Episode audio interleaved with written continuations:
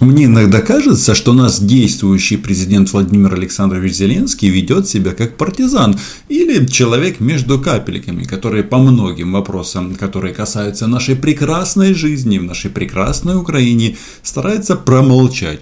Вот смотрите, совсем недавно, 12 июня, в День Российской Федерации, национальный праздник, НАТО сделал нам подарок и предоставил нам статус партнера с особыми возможностями. Каким-то образом офис президента отреагировал на это сообщение? Никак. Тишина 12 июня обсуждаются главой государства совсем другие вопросы. Примерно такую же позицию глава государства занимает и по а, резонансному делу Сергея Стерненко. Но молчат не все, и об этом мы сегодня поговорим. Меня зовут Роман Цымбалюк, я корреспондент агентства «Униан» в Москве. Подписывайтесь, ведь здесь мы называем вещи своими именами. Удивительно, но факт, Российская Федерация активно конкурирует с этими американцами, которые, естественно, замышляют тоже неладное, например, за газовый рынок Европы, а в Европу входят в основном страны НАТО. То есть идет борьба за то, кто же будет первый – поставлять на тепло в казармы солдат НАТО. И здесь, как вы понимаете, Российская Федерация совсем не боится этот агрессивный альянс. И даже если размышлять в таком ключе, даже усиливает его. Но когда касается дела Украины, они почему-то нервничают. И на это решение НАТО есть реакция ведомства Марии Захаровой нет, а Сергея Лаврова. Предоставление Украине статуса партнера НАТО с расширенными возможностями – это политический сигнал партии войны в Киеве и говорит о незаинтересованности Альянса решить конфликт на Донбассе, заявил об этом замглавы МИД Александр Грушко. То есть, о чем мы здесь слышим? Что Зеленский, оказывается, возглавляет партию войны а по поводу конфликта на Донбассе, ну что тут скажешь? Э, пока там не появился российский флаг, не было никакого конфликта. Потому что это не конфликт между а, частями Украины, это вооруженный захват Российской Федерацией части нашей страны. Вот. А пан Грушко, ну в данном случае, конечно же, он не пан, а товарищ, ситуация вполне определенная. Киев продолжает саботировать выполнение минских договоренностей, продолжает войну на Донбассе против собственного народа, гибнут женщины и дети. А сокрушается российский дипломат. Однако, опять же, он не указывает на одно маленькое обстоятельство. Пока эти негодяи не начали развешивать там российские флаги, никто на этой территории не погибал. Кстати, тут а, на различных пропагандистских шоу а, выясняется, что украинские участники, которые там немножечко лупят время от времени, они подняли вопрос о том, что так у вас же там а, проблемы у шахтеров на оккупированных территориях. А ответ был такой, что это не важно. Главное смотреть, что в свободной Украине, а там уже все. Этот вопрос нужно просто забыть. В это время НАТО принимает решение передвинуть Украину вверх по шкале партнеров и предоставили им статус партнера с расширенными возможностями, отмечает товарищ Грушко. А почему они так нервничают? Потому что они хотели бы иметь дело с Украиной один на один. А если за нас теоретически в будущем может вписаться кто-то еще, конечно, им это не нравится. Хотя вот этот статус партнерства с расширенными возможностями на данном этапе не означает, что кто-то будет за нас воевать. Но наши военные, во-первых, получат доступ к развединформации, а это, по-моему, очень и очень э, будет не лишним в условиях войны с Российской Федерацией. Ну и плюс подключение к различным э, учениям, э, в которых э, будут принимать украинские военные, обучение английскому языку и другие образовательные программы. А ведь а, это же здорово, потому что, чтобы быть с таким э, с противником, как Россия, на равных, нужно всегда ну, думать головой, и это очень важно. Конечно, это политический сигнал партии войны в Киеве, считает Грушко. Это первое. Второе, это абсолютно четкий сигнал того, что НАТО не заинтересованы в разрешении внутриукраинского конфликта для того, чтобы обосновывать накачку восточного фланга Альянса и продолжать демонизировать Россию как главную угрозу Запада. Следующее видео на моем YouTube-канале, на который вы уже давно подписались, а кто этого не сделал, сделает прямо сейчас, будет посвящено докладу Центра политической конъюнктуры. Эта организация приближена к Владиславу Суркову, и там они приходят к абсолютно правдивому выводу о том, что а, Донецкий или Донбасский кейс, кейс он неразрешим по той причине, что там а, завязаны национальные интересы России и Украины. И говорят они о том, что это вопрос вообще не персоналей. То есть Зеленскому, который, как он говорил когда-то, э, нужно просто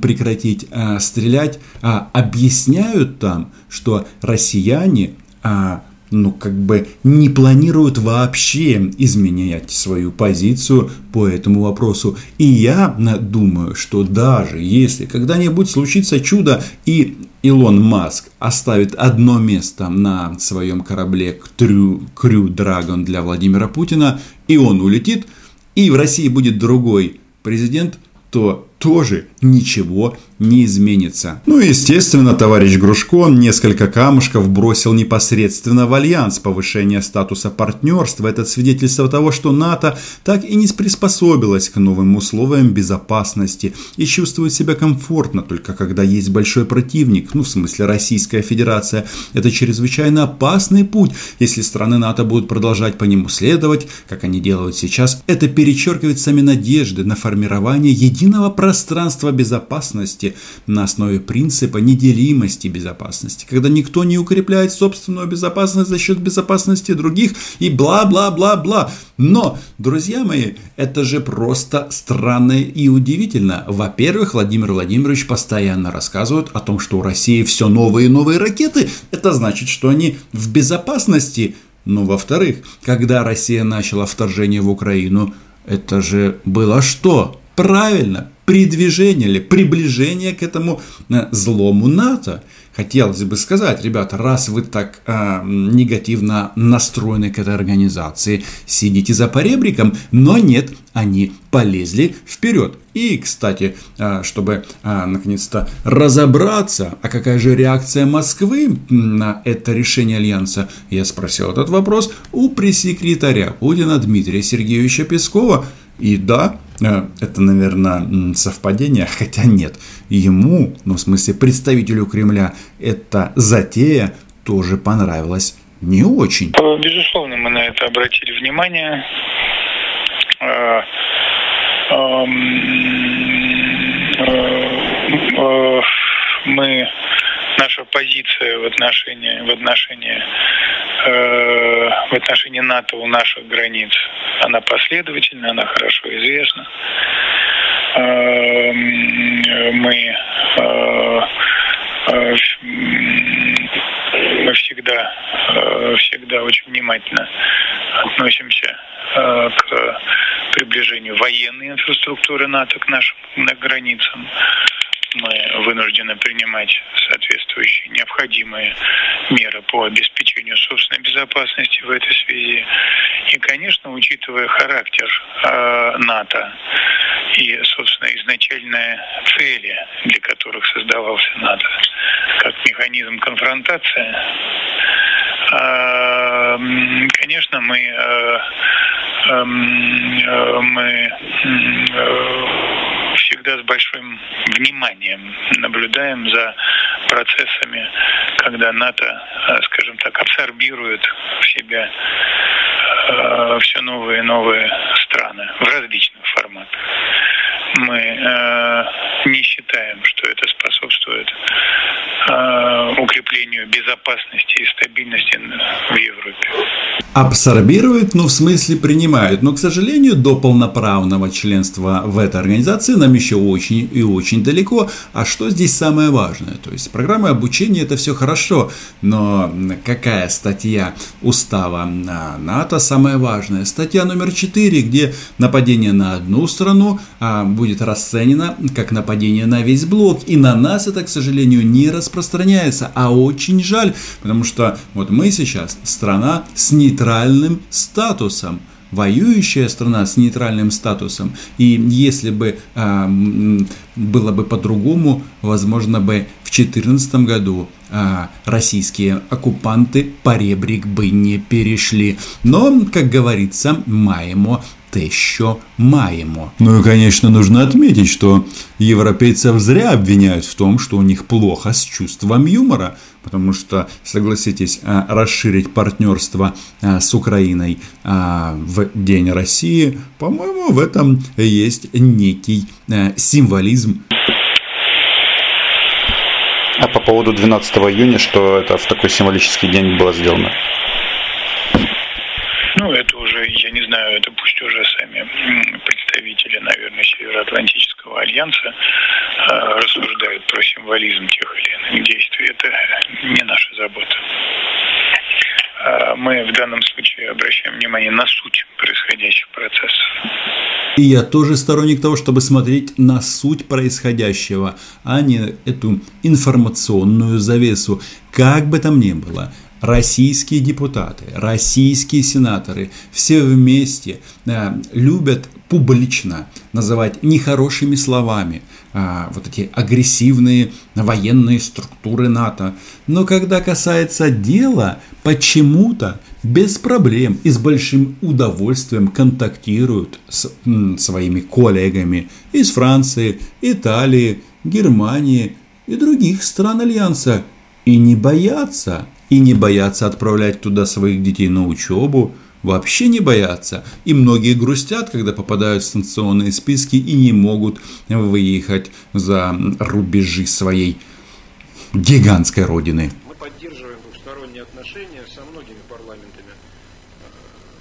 Входящих в Евросоюз, в НАТО.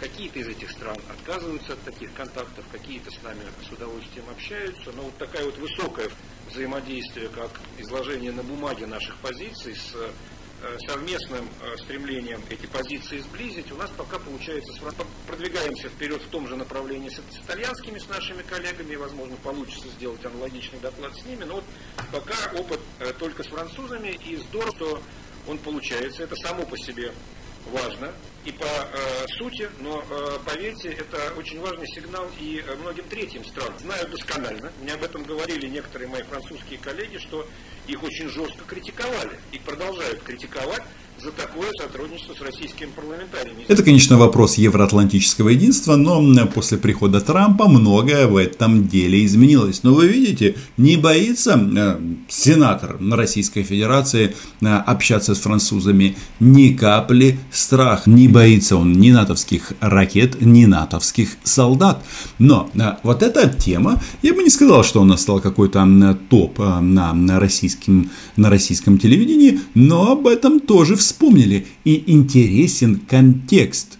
Да, а, во-первых, товарищи размышляют на тему, что Крыма и Донбасса им мало, и они э, думают, что раз сейчас такая ситуация в США, протесты и э, большой Сэм, дядя Сэм занят своими делами, то нужно отжать а, еще а, части Украины. И говорят они об этом прямо. Говорят о каких-то прямых контактах с регионами Украины. Ну, то есть, э, говорят о том, что э, нужно таким образом начать, э, как они тут называют, воссоединение, ну, то есть оккупацию других регионов. Российские паспорта, российские системы образования. Ну, короче, все то, что они сделали э, в Донецке, Луганске, Симферополе, ну и Севастополе. Да, про донбасские подвалы молчат.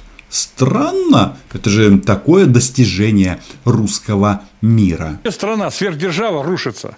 Да, я не знаю, что будет дальше произойдет, но то, что это происходит в Соединенных Штатах, говорит о том, что мы наступаем в совершенно другие времена. Вы не поверите, эти ребята, которые собрались на этой программе, даже назвали меня нацистом, как нашего президента. И это, конечно, очень э, меня э, настораживает и обескураживает. Дело в том, что ну вот, э, Владимир Александрович Зеленский всегда говорил о том, что мы все чуть-чуть президенты, но я вот не его избиратель но все равно нацист.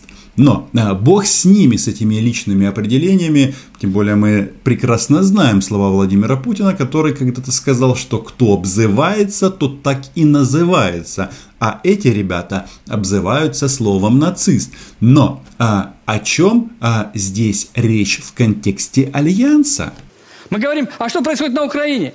Ну, давайте э, назовем вещи своими именами. Вот сейчас они заключили с НАТО, подписали соглашение о особом положении, особом партнерстве. Да? Было такие. Но на самом-то деле вхождение в систему НАТО с точки зрения натовских стандартов давно происходит. Я много раз говорил по вооружению, по документам, по ведению боевых действий. А ускорилось это все когда? Правильно, в 2014 году. Потому что э, для популяризации альянса НАТО, солдат НАТО и сапог НАТО в Украине больше всех – сделала Российская Федерация. Это только в сумасшедшей партии ОПЗЖ размышляет об истории, еще каких-то там общих совместных штуках, которые нас когда-то связывали. Но по сути, если мы говорим о настоящем, две страны связывают в первую очередь это а, война.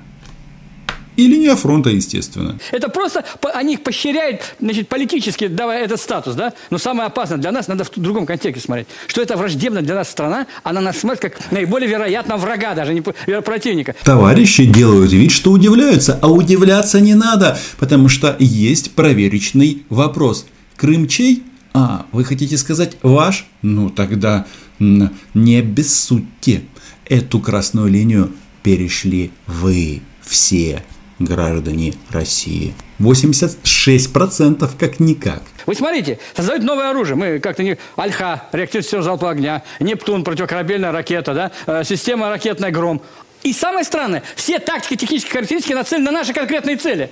Самое странное, вот как раз странного здесь ничего нет, нет ничего удивительного.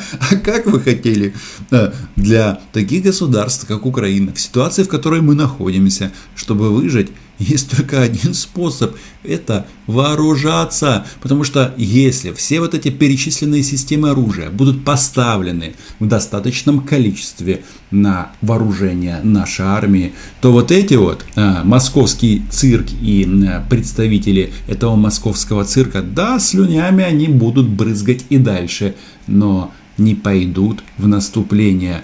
И это, по-моему, должны понимать все.